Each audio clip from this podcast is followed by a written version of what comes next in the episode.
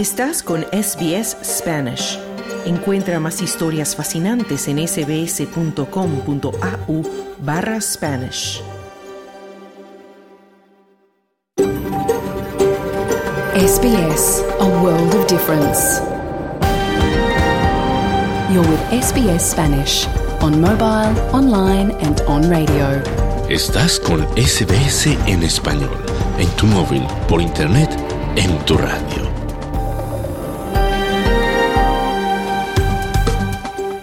Hola, ¿qué tal? Muy buenas tardes y bienvenidos a Australia en Español, el programa en español de SBS Radio. Este miércoles ya 28 de febrero de 2024 te saluda desde los estudios de Melbourne, las tierras tradicionales de los pueblos Orangeri, Noelia Blasco y Claudio Vázquez con las noticias.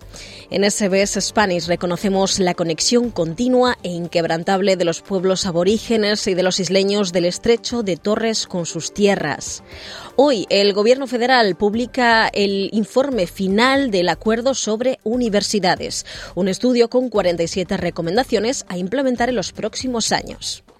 En América Latina hay 522 pueblos indígenas que hablan 420 lenguas originarias distintas. Hablamos del peligro de desaparición que corren muchas de ellas.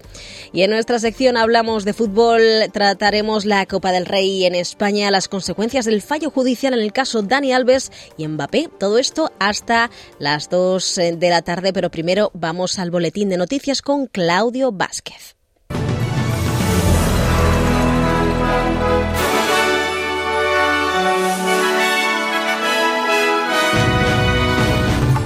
Se pide a los habitantes de Victoria que están cerca de los incendios forestales de evacuar sus viviendas lo antes posible. El Partido de los Verdes pide eliminar la reducción de impuestos a la segunda vivienda para apoyar la ley federal de vivienda. Lluvias en Bolivia han dejado más de 40 muertos y ciudades anegadas hasta ahora. Estos son los titulares del miércoles 28 de febrero de 2024.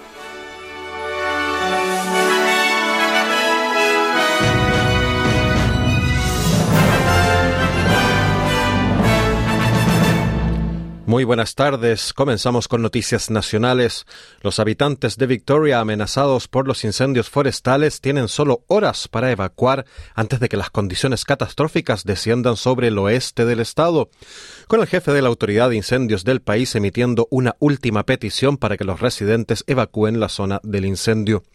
El incendio forestal de Bayinden, que arrasa el noreste de Ballarat, ha quemado ya más de 21.300 hectáreas y se prevén temperaturas de hasta 30 grados y rachas de viento de hasta 80 kilómetros por hora para avivar las llamas. El peligro aumentará por la tarde de hoy 28 de febrero y las autoridades advierten de que el fuego podría arrasar las comunidades de Beaufort, Helmhurst, Amphitheatre, Lexton, Learmonth y Clunes. Se ha advertido a los residentes que salgan inmediatamente, mientras que a los que se encuentran en regiones con peligro extremo de incendio también se les ha dicho que evacúen. El jefe de la Autoridad de Incendios del país, Jason Heffernan, dijo a la ABC News que el riesgo de rayos secos también aumenta la preocupación.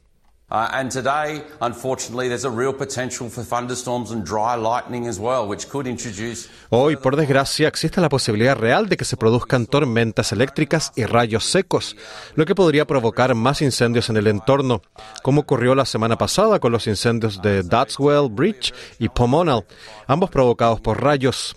Así que hoy será un día muy difícil para los bomberos y las comunidades, por lo que necesitamos que todo el mundo esté muy alerta y sea consciente de lo que está pasando, decía Heffernan. El Partido de los Verdes pide que se elimine el negative gearing, es decir, la reducción del impuesto a la segunda vivienda, como condición para apoyar la histórica ley de vivienda laborista. El plan de ayuda a la compra de vivienda compartida fue una de las principales promesas electorales de los laboristas, según la cual el gobierno cubriría inicialmente el 40% del coste de la vivienda de 40.000 personas. Los laboristas necesitarán el apoyo de la bancada transversal para aprobar la ley en el Parlamento. El líder de los verdes, Adam Bant, afirmó que hay que abordar la raíz de la crisis de la vivienda.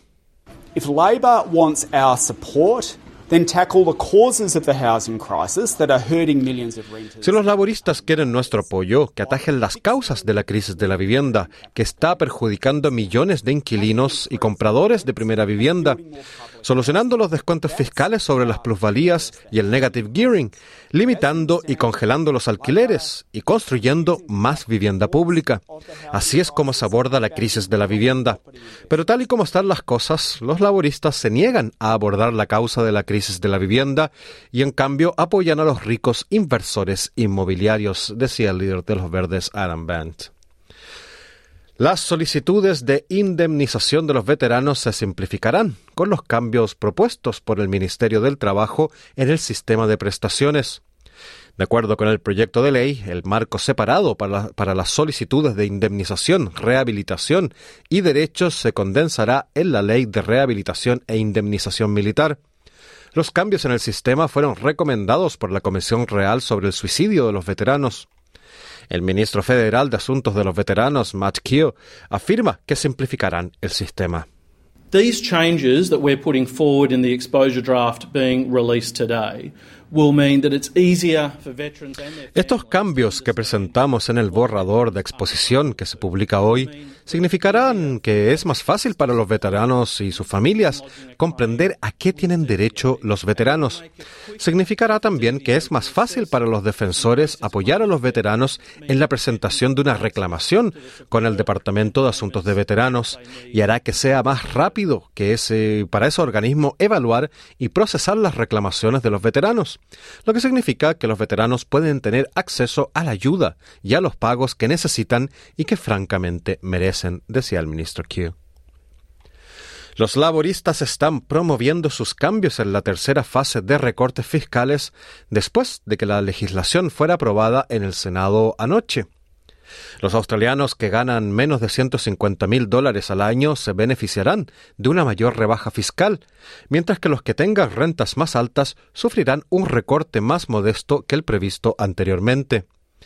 La coalición apoyó los cambios, pero los calificó al mismo tiempo de un abuso de confianza de los australianos. El primer ministro federal, Anthony Albanese, declaró a la ABC que no había tomado la decisión a la ligera. We made not an easy decision. We made the right decision for all the right reasons. No hemos tomado una decisión fácil. Hemos tomado la decisión correcta por todas las razones correctas. Sabemos que las familias sufren la presión del coste de la vida. La idea de que podíamos sentarnos e ignorar las claras recomendaciones de que esta era la mejor manera de que pudiéramos tener un impacto en la prestación de esa asistencia a la Australia media sin ejercer una presión al alza sobre la inflación, no podíamos simplemente ignorarla, decía el primer ministro Albanese. La senadora independiente Lydia Thorpe ha causado polémica en el Senado, ya que una disputa con la presidenta en funciones de la Cámara provocó una interrupción del debate. El desorden comenzó en medio de una confusión sobre el orden de intervención y los límites del tiempo de uso de la palabra, pero se desvió rápidamente cuando la senadora intervino y se negó luego a dejar de hablar. La senadora Thorpe, de ascendencia Yabgurung Gunai Gunjitmara, dice que intentaba leer una declaración de la madre de su primo, Josh Kerr, fallecido bajo custodia. Thorpe profirió insultos contra la presidenta en funciones de la Cámara, la senadora laborista Louise Pratt, lo que obligó a la presidenta del Senado, la senadora laborista Sue Lines, a entrar en la Cámara para intentar mantener el orden. La siguiente disputa se desarrolló dando lugar a un cierre de los procedimientos en la Cámara. Senator Thorpe, I have ordered that you no longer be heard. Please resume your seat. Minister what? Lines dice, Senador Thorpe, he ordenado que no se le escuche más. Por favor, vuelva a su asiento. Y Thorpe replica, no voy a abandonar esta Cámara. Y Watt, por su parte, dice, gracias, presidente. Propongo que se levante la sesión del Senado. Lines replica, así que la cuestión es, a propuesta del ministro, que el Senado levante la sesión. Todos los que estén a favor, en contra, se levanta la sesión. La senadora Thorpe dice que leerá su declaración sobre la historia de su primo en el Senado hoy, el 28 de febrero, en su lugar adecuado. Vamos a noticias internacionales. Un alto funcionario de las Naciones Unidas afirmó que al menos 576.000 personas de la franja de Gaza, una cuarta parte de la población, están a un paso de la hambruna. Ramesh Rajasingam, director de coordinación de la Oficina de Coordinación de Asuntos Humanitarios de la ONU, declaró ante el Consejo de Seguridad de la ONU que la hambruna generalizada es casi inevitable si no se toman medidas. Esto sucede en medio de un devastador bombardeo israelí de Gaza que ha matado a casi 30.000 palestinos y herido a más de 70.000, según el Ministerio de Sanidad de Gaza. Raya Asingam afirma que el asalto y asedio continuo al territorio han sumido a la población civil en un peligroso escenario. Here we are at the end of February with one in six children under two years of age Aquí estamos a finales de febrero con uno de cada seis niños menores de dos años en el norte de Gaza sufriendo desnutrición aguda y emaciación.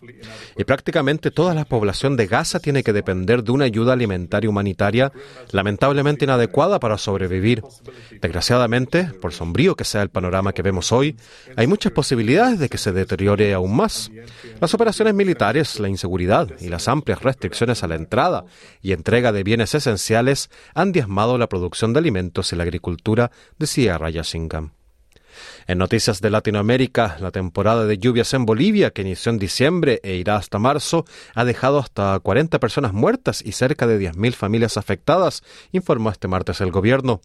El viceministro de Defensa Civil, Juan Carlos Calvimontes, dijo a los periodistas, tenemos 206 viviendas afectadas, 456 viviendas completamente destruidas y ya suman 40 las personas fallecidas. La autoridad principal responsable de la tarea de socorro en todo el país señaló que también son 80 los municipios afectados de los 340 que tiene Bolivia. El fenómeno del niño, que azota la región normalmente entre estos meses, provoca torrenciales aguaceros y, y la consecuente desborde de los ríos. Calvi Montes afirmó que las zonas más afectadas son los barrios del sur de la ciudad de La Paz, sede de los poderes ejecutivo y legislativo, y también la ciudad de Cobija, al norte del país y limítrofe con Brasil. En las redes sociales circularon imágenes de barrios anegados de esta ciudad de unos 90.000 habitantes. El nivel de las aguas llega a cubrir el primer nivel de las casas, según los videos compartidos por los mismos habitantes. La gobernación de Pando aseguró por separado que el nivel del afluente creció hasta 15 metros. Y en el poblado de Guanay, al norte de La Paz, los ríos que bordean el área, el área poblada se han rebalsado y cubierto de lodo todo a su paso. Antes de diciembre, Bolivia era azotada por una sequía y ahora tiene, según el Servicio de Meteorología, alerta de desborde de ríos y lluvias extremas hasta marzo. El secretario del Consejo de Seguridad de Rusia, el general Nikolai Patrushev, se reunió este martes en Managua con funcionarios de Nicaragua, Cuba, Venezuela y Bolivia para conversar sobre cooperación en seguridad. Patrushev dijo que la importancia de su región para el mundo y sobre todo para Rusia está creciendo rápidamente. Son sus países los que están a la vanguardia de la verdadera soberanía de América Latina. Dijo también, apreciamos su no alineación del principio a la política occidental de sanciones antirrusas. Por nuestra parte, estamos dispuestos a prestar todo el apoyo necesario, pleno e integral a nuestros amigos latinoamericanos, agregó el jefe militar ruso. Para Rusia es una necesidad apoyar a los estados latinoamericanos que están sometidos a la presión por parte de Estados Unidos y sus aliados en la defensa de su soberanía e independencia, añadió el general. El asesor presidencial nicaragüense para las inversiones, comercio y cooperación internacional, Laureano Ortega Murillo, hijo del presidente y la vicepresidenta nicaragüense, dijo que fue una reunión de países hermanos que enfrentan el mismo adversario. Agregó que queremos reiterar nuestro profundo agradecimiento a la Federación de Rusia por lo que ha sido una cooperación histórica con Nicaragua que nos ha ayudado a defender a nuestro país, agregó el asesor nicaragüense.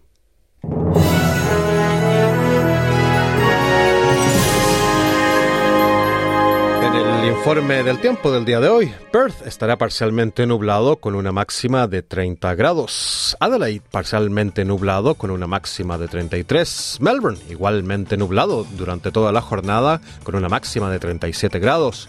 Hobart tendrá algunas precipitaciones con una máxima de 31 grados. Canberra estará parcialmente nublado con una máxima de 32 grados. Sydney nublado todo el día con una máxima de 29 grados. Brisbane igualmente nublado con un tope de 30 grados. Y Darwin tendrá lluvias y posible tormenta con una máxima de 32 grados. Este fue el boletín de noticias del miércoles 28 de febrero del 2024. Pero no te vayas porque de inmediato comienza tu programa de SBS Audio Australia en español con mucha más información. Mañana a la una, otro informe noticioso. Muy buenas tardes.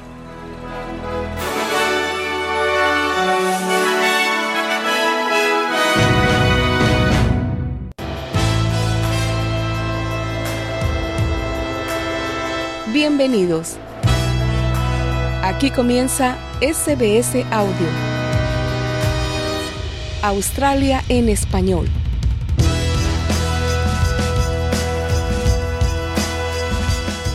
Hola, ¿qué tal? Muy buenas tardes y bienvenidos al programa de hoy. Mi nombre es Noelia Blasco y estoy encantada de acompañarte. Este miércoles 28 de febrero del año 2024 te contamos que el Gobierno federal ha publicado el informe final del acuerdo sobre universidades, un estudio con 47 recomendaciones a implementar en los próximos años. Por otro lado, en América Latina hay 522 pueblos indígenas que hablan 420 lenguas originarias diferentes. Hablamos hoy del peligro de desaparición que corren muchas de ellas. Y en nuestra sección Hablemos de fútbol, Trataremos la Copa del Rey de España, las consecuencias del fallo judicial en el caso Dani Alves y, por supuesto, hablaremos de Mbappé. Todo esto hasta las 2 de la tarde. Comenzamos.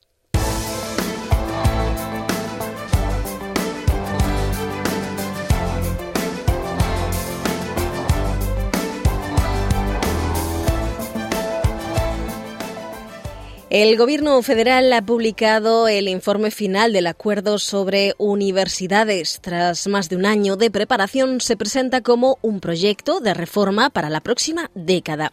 Contiene un total de 47 recomendaciones sobre tasas académicas, financiación, docencia, bienestar, investigación y gobernanza universitaria.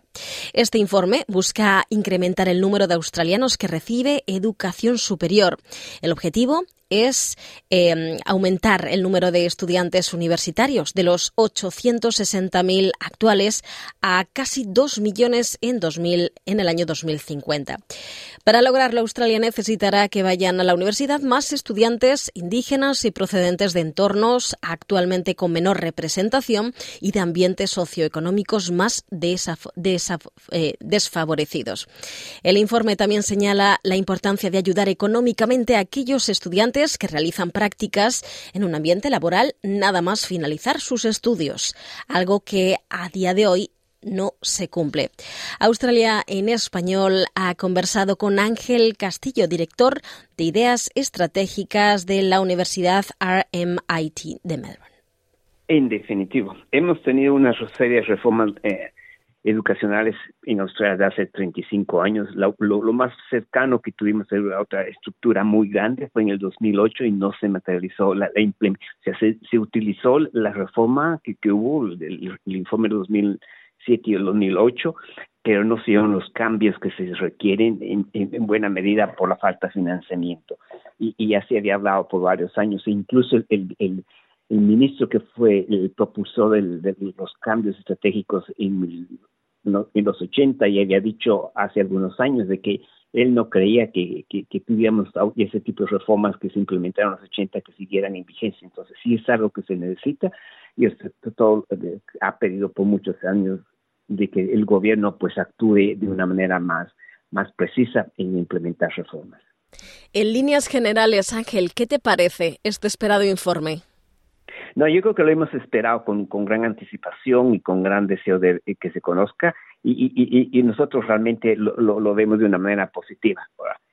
Realmente lo que importa acá en este momento va a ser la respuesta que el gobierno federal tiene que dar en materia a, las recomendaciones que, que salen del, del, del informe. O sea, salen 47 recomendaciones claras, precisas y que tienen una visión muy hacia adelante pero para poderla implementar se requiere que el gobierno federal pues diga cómo va a apoyar esas implementaciones. Un punto interesante acá es de que el financiamiento del gobierno federal hacia las, las universidades e instituciones de educación terciaria ha venido en declive desde hace 35 años.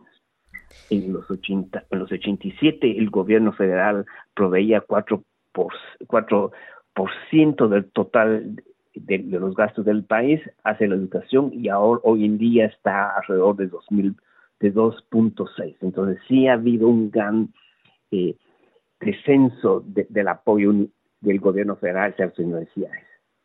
Desde tu punto de vista, ¿cuál es el punto más necesario de cambio, Ángel?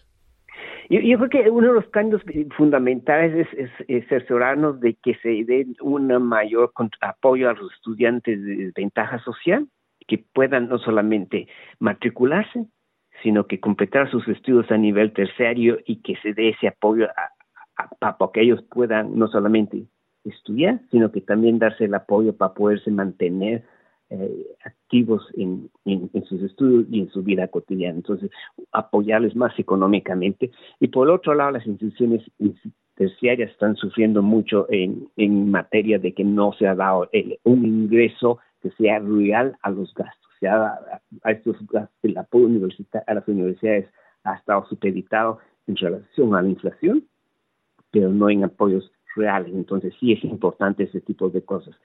Y otro, otro cambio importante que tiene que darse es el apoyo a la investigación, que no se ha mantenido eh, fuerte en los últimos años.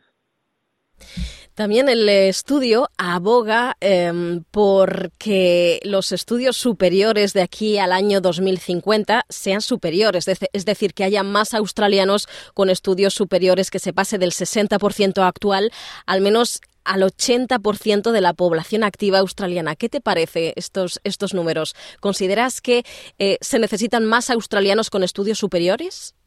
Sí, se necesita, pero yo creo que hay que separar entre eh, la ambición a la realidad. La ambición ya estaba dada de hace 2008, de que teníamos que apoyar mucho más. Esta ambición no se ha materializado y hoy en día con, con este nuevo informe se vuelve a materializar, eh, materializar la idea de que tiene que haber un apoyo mayor. Y el punto fundamental está acá, es de que para lograr esa, realizar esa ambición se requiere un apoyo del gobierno federal mucho más amplio. Y la duda está en que realmente no hemos estado viendo de que el gobierno esté comprometiéndose a apoyar eh, este tipo de iniciativas. O sea, la idea se apoya, pero no la implementación que se requiere de fondos. Ahora, lo que el gobierno está tratando de buscar de una u otra manera es cómo distribuir que los fondos provengan de otras eh, fuentes, como la industria o los mismos estudiantes. Entonces, es un poquito contradictorio tener la ambición cuando está dándose el apoyo financiero para poder materializar esa ambición. No sé si estarás de acuerdo en este, en este punto del informe. Em, el reporte aboga por tener menos dependencia de un puñado concreto de países de origen y tener más estudiantes internacionales en los campus regionales. Eh, ¿Qué opinión te merece? Yo creo que esa idea ha estado ya por muchos años. uno de los problemas fundamentales que existe es de que el gobierno mismo ha sido el que ha promovido o ha empujado a que las universidades se, eh, se vayan al extranjero y recluten estudiantes y los traigan. Entonces, eso vuelve un poco paradójico querer eh, poder poner barreras en este sentido hoy en día. Ahora, el problema también radica de que si a la falta de ingresos del gobierno federal, o sea, a falta de fondos del gobierno federal para las universidades, pues básicamente ha forzado a las universidades a salir al extranjero para poder reclutar a los estudiantes internacionales. Ahora, la, idea de diversificar mercados para poder reclutar estudiantes ha estado ya por años, pero se materializa, se vuelve muy difícil lograr materializar la entrada a otros mercados. Y el otro punto también que es importante tomar en consideración es de que el mercado eh, eh, natural de este, de este país básicamente es Asia porque es lo que nos está más cercano. La idea de buscar estudiantes en América Latina, en África y, u otras regiones se vuelve muy limitada también porque la base económica de, las personas que puedan estudiar en esos países es muy limitada para poder venir acá a estudiar. Entonces, estamos en una situación de que hay pocos parámetros que nos permitan expandernos a otros países más allá de, de, la, de la zona natural de, esta, de este país, que es el Asia. Bueno, para muchos países y muchos estudiantes internacionales se ve como algo inalcanzable, ¿no? El viajar hasta Australia y, realizar estudios eh, terciarios superiores en una universidad australiana. En efecto, y yo creo que una manera de poder remediar esta situación es buscar la manera en que tienen que haberse eh, nuevas fuentes de mercado, nuevas, nuevas oportunidades, la contribución de la industria. O sea, y, la visión que está saliendo con este informe sí es importante de, de, aplaudirla, de, apoyarla y darle la oportunidad de que se materialice, pero creo que tenemos que estar conscientes que tenemos una serie de, barreras o dificultades en poder progresar eh, esas recomendaciones si no se está dando un mayor financiamiento del gobierno federal a, las universidades y instituciones terceras y a su vez una mayor campaña de concientización para que empleadores también apoyen, pongan inversiones en las universidades y, para minimizar que los estudiantes tengan que estar teniendo gastos extras para poder materializar su sueño de lograr una educación terciaria en el aspecto económico, los estudiantes em, suelen tener en mente siempre la problemática de que el dinero no alcanza, no llega. Siempre están con esa preocupación, ¿no? De que cuando finalicen sus estudios tendrán que ir devolviendo poco a poco ese dinero em, que el gobierno les ha prestado. en el caso del, de este reporte, eh, abogan o se pide que, ah, por ejemplo, las prácticas obligatorias a un estudio sean remuneradas, ¿no? Que se obligue a los empleadores a, pagar a estos em, jóvenes que están comenzando sus, o, dando sus primeros pasos en el mercado laboral. No sé qué, qué te parece. Oh, es una idea que ha estado por, eh, eh, que ha estado ya por más de 20 años que se, en, trabajo, de que se tiene que dar un, un, apoyo a estos estudiantes, porque es una manera de, básicamente, veamos lo que decía, es bueno que tengan la experiencia, pero a la vez las empresas están abusando de esto porque se ha vuelto un sistema de explotación hacia los estudiantes el, apoyo de la, industria tiene que darse, pero también tiene que darse el apoyo para que el estudiante pueda cubrir sus gastos o al menos no tener que pagar por los estudios que está teniendo en ese lado. Entonces, de esa manera también se requiere el apoyo del gobierno federal para materializarlo. Y, otra cosa interesante también que, que, el, informe también aboga es porque se, mejore la idea de, que los estudiantes estén apoyados económicamente en sus estudios por parte de, de del gobierno del gobierno federal, o sea, aumentar la, cuota o las tarifas que se está dando para que ellos puedan poder eh, seguir sus estudios, pagar su renta, pagar su lugar de, de donde vivir y, cosas por el estilo. Entonces, yo creo que e, e, el, informe sí realmente se enfoca en una serie mucho más amplia de lo que hemos visto en los últimos 15 años en una serie de reformas educativas. Otro de los objetivos es em, mejorar el índice de estudiantes eh, procedentes de, entornos desfavorecidos. Estamos hablando de zonas regionales, hablamos también de estudiantes em, indígenas eh, o de entornos socioeconómicos eh, más bajos. ¿Hasta qué punto las universidades están trabajando para, para conseguir aumentar ese, ese ratio?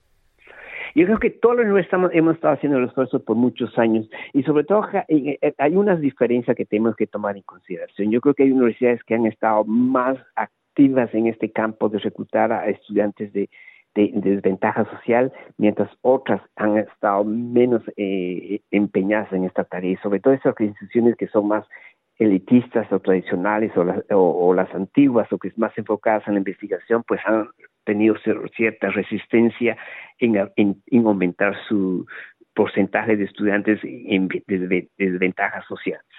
Ahora, también hay que tomar en consideración de que no, en todas las regiones está la, misma tipo de población. Entonces, eh, eh, se, requiere un poquito más de esfuerzo de las instituciones elitistas para que aún incrementen más el número de estudiantes que tienen acceso a estas instituciones porque la mayoría de las universidades regionales o incluso en las, que están ubicadas en los barrios fuera del centro de la ciudad, pues sí han estado mucho más activas ya por muchos años.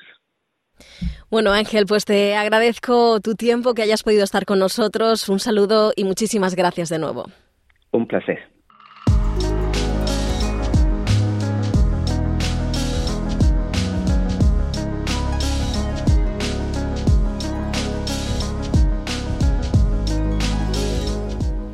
En América Latina hay 522 pueblos indígenas que hablan 420, 420 lenguas originarias distintas según datos del Atlas Sociolingüístico de Pueblos Indígenas en América Latina del Fondo de las Naciones Unidas para la Infancia, UNICEF.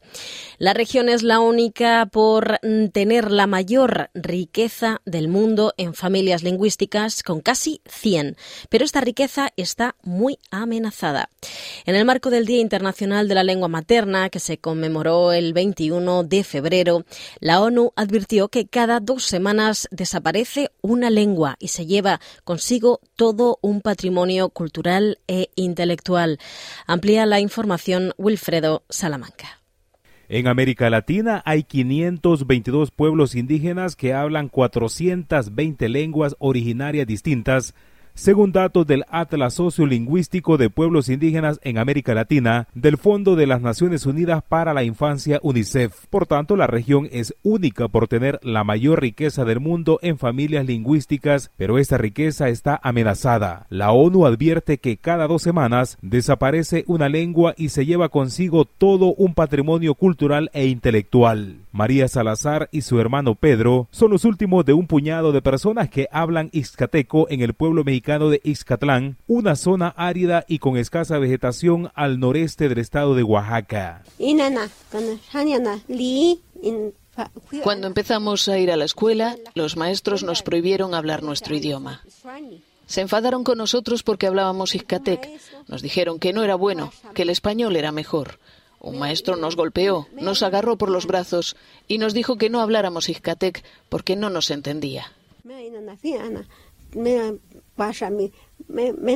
Lo que hablamos, nada más queda como unos seis o siete personas. Ya no hay muchas personas que... Hay unos que le entienden, pues no pueden hablar. Se calcula que son 42 millones de indígenas quienes hablan 420 lenguas originarias distintas en América Latina, pero muchas de ellas están en peligro de extinción porque se estima que uno de cada cinco pueblos indígenas ya ha perdido su idioma nativo, decantándose por el español o el portugués. Especialistas indígenas y no indígenas de la región describen la situación actual de los idiomas originarios en Bolivia, Perú, Ecuador, Colombia, Guatemala y México las cabezas han aprendido, no, no hables tu idioma, hablas castellano, para que no te identifiquen como indígena. Los propios indígenas a sus hijos no les hablaban en su lengua propia. Un desarraigo permanente en la escuela, eh, habla castellano, canta bien el himno nacional en castellano y si no lo haces un reglazo y tal. Han habido millones de niños que han tenido que hablar otro idioma extraño bajo el argumento de que tu idioma no sirve bajo el argumento que tu idioma es un atraso. Estamos cancelándole ese derecho a las nuevas generaciones que ya no pueden aprender en la forma en la que se comunican sus padres o sus abuelos. Yo sí creería que aún hay una obligación a castellanizarse para poder acceder a ciertos servicios del Estado. En las asambleas comunitarias, por ejemplo, las lenguas juegan un papel muy importante para la preservación de sus formas tradicionales de organización. A los pueblos le ha tocado castellanizarse también para poder contrarrestar al otro. O sea, en una estrategia de hacerme entender en el lenguaje del otro para que entienda mi derecho. La lengua quechua es la más hablada en América Latina, ya que se extiende a través de siete países, Argentina, Bolivia, Brasil, Colombia, Chile, Ecuador y Perú, según el Atlas Sociolingüístico de la UNESCO. Esta situación ha generado reacciones en Perú. En 2016, la radio pública lanzó su primer programa en quechua, después llegaron espacios en Aymara y Achaninca. Una tercera parte de la población en el Perú que habla las lenguas originarias y desde allí iniciamos este proceso de incrementar y, crear eh, en nuestra parrilla de programación, tanto en la radio como en la televisión públicas, eh, programas en lenguas originarias. En el caso de Latinoamérica, casi una quinta parte de los pueblos indígenas ha dejado de hablar su lengua según la UNESCO. Del total de las lenguas que se hablan en la región, el 26% se encuentra en serio riesgo de desaparición, señala el Atlas Sociolingüístico. En algunas áreas como el Caribe insular, las escasas lenguas que se conservan están prácticamente extintas. En El Salvador, por ejemplo, el náhuatl está en desaparición. La indígena Antonia Guzmán sugiere cómo evitar que desaparezca las negamos por vergüenza, porque no las queremos, no queremos tomar, no queremos ser indígenas. Y lo somos, porque no quieren aprender. Porque sabe qué? Que desde pequeño la madre tiene que inculcarle a, los, a su hijo el idioma. Así como me, me lo enseñaron a mí.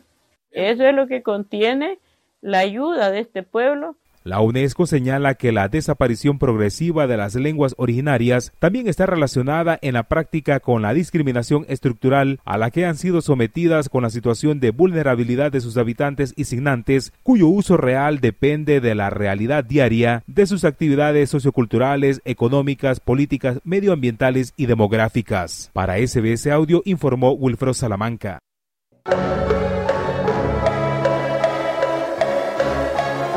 Hablemos de fútbol.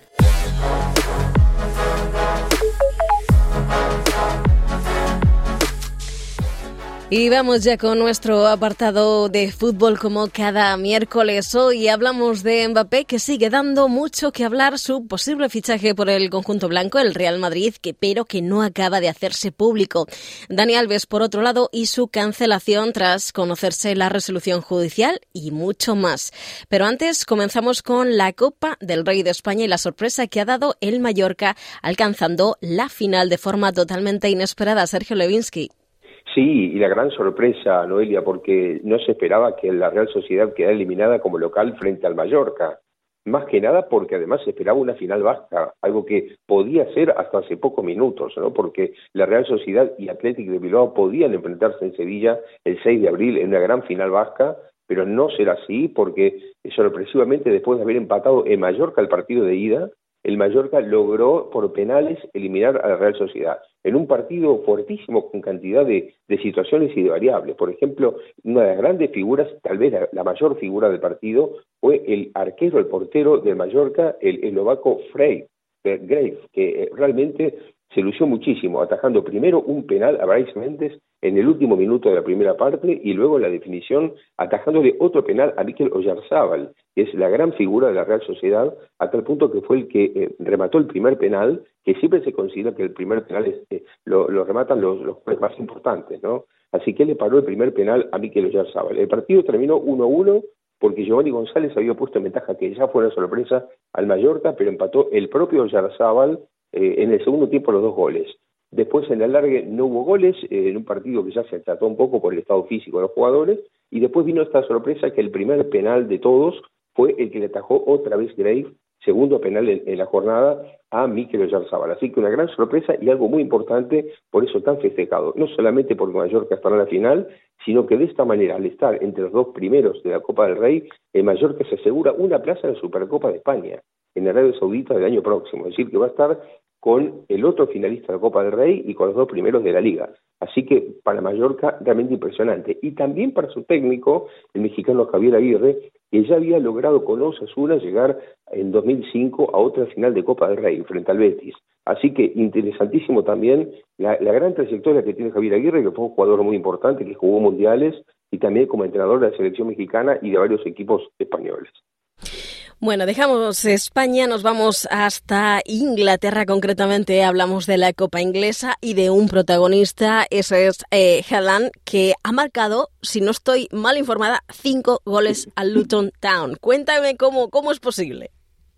Sí, no, no, increíble. Y además te digo otra cosa más, eh, que Haaland es la segunda vez que marca cinco goles. Ya le marcó cinco goles a Leipzig en el mismo partido en la Champions. Ahora le marcó cinco goles eh, otra vez, pero a Luton Town en los octavos de final de la Copa Inglesa, de la FA Cup. Es increíble, pero además hay otro hecho que hay que revisar en, la historia, en las estadísticas, porque es muy raro que los primeros cuatro goles de Haaland fueron cuatro asistencias de Kevin De Bruyne, del belga. Es muy raro que la misma fórmula se repita cuatro veces en el mismo partido ante el mismo rival en menos de una hora, además. Noelia. Es increíble esto del, noruego. Haaland es un jugador tremendo, espectacular. La cantidad de goles que, lleva marcados en este año, en 29 partidos ha marcado 27 goles.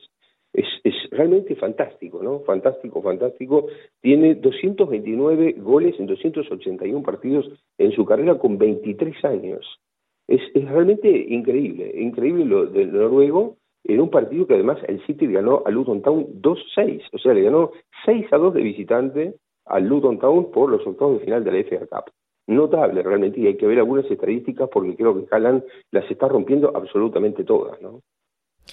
Bueno, hablamos ahora, Sergio, de un tema un poco más serio. Dani Alves, por fin se ha resuelto el fallo judicial y, bueno, básicamente está siendo cancelado incluso por el Fútbol Club Barcelona. ¿Cuáles son, pues, eh, cuál ha sido la respuesta tanto de la gente, de los aficionados, como de los clubes en los que ha participado?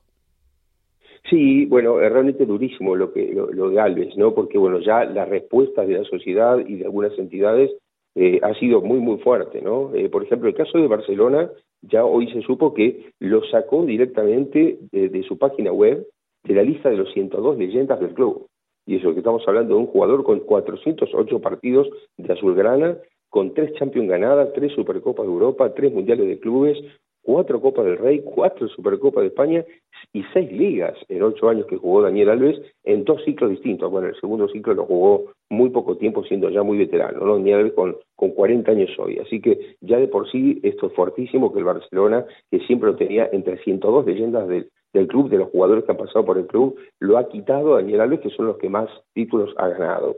Pero además, en Bahía, que es eh, donde él nació, eh, también él jugó en el Club Bahía, que es un club importante de la zona, y ganó tres títulos allí. Pero le retiraron su imagen del museo en el Estadio Elena Fontenova de El Salvador. Así que también allí pasó esto.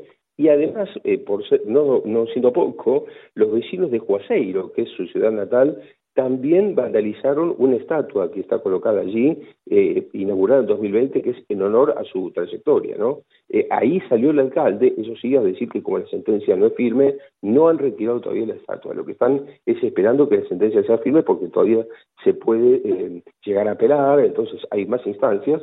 Así que el alcalde dice, bueno, seamos serenos, esperemos para retirar la estatua, pero ya fue vandalizada con bolsas, con cintas, Así que bueno, está pasando en ese sentido con, muchos inconvenientes, salve después del fallo judicial. ¿no?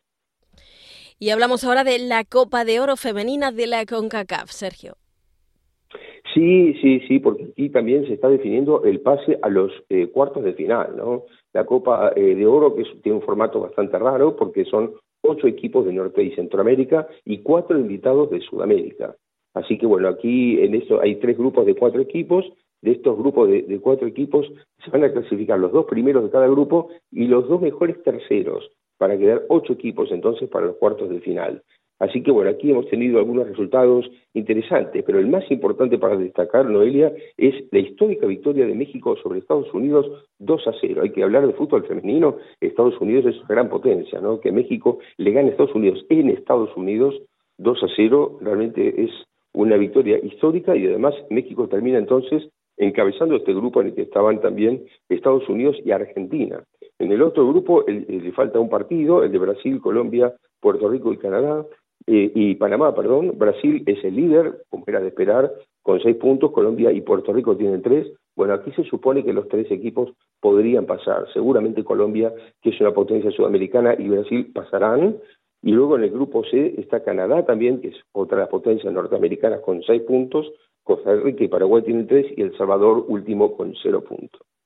Y nos vamos a España, donde se encuentra en este momento Mbappé, un tema que continúa dando mucho de qué hablar y seguimos a la espera de que sea la presentación próximamente con el conjunto blanco, el Real Madrid, Sergio.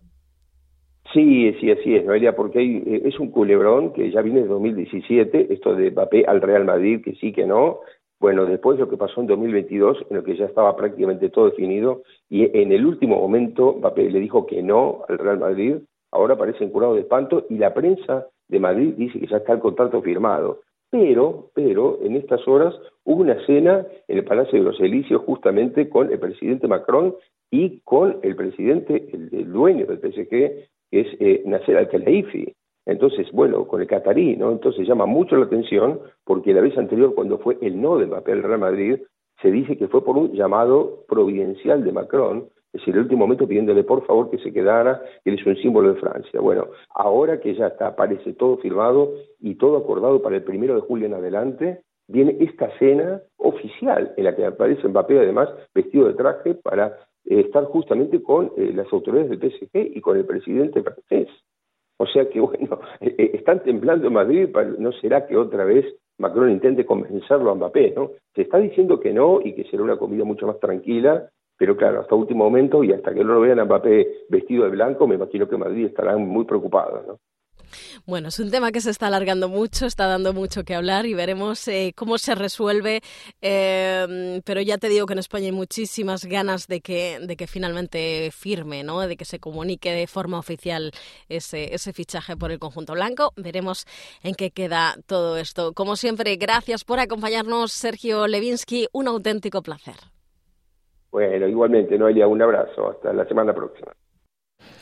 Bueno, pues nosotros ya nos preparamos para despedirnos. La próxima cita en español, mañana a partir de la una de la tarde regresaremos con Australia en español. Como siempre, ha sido un auténtico placer.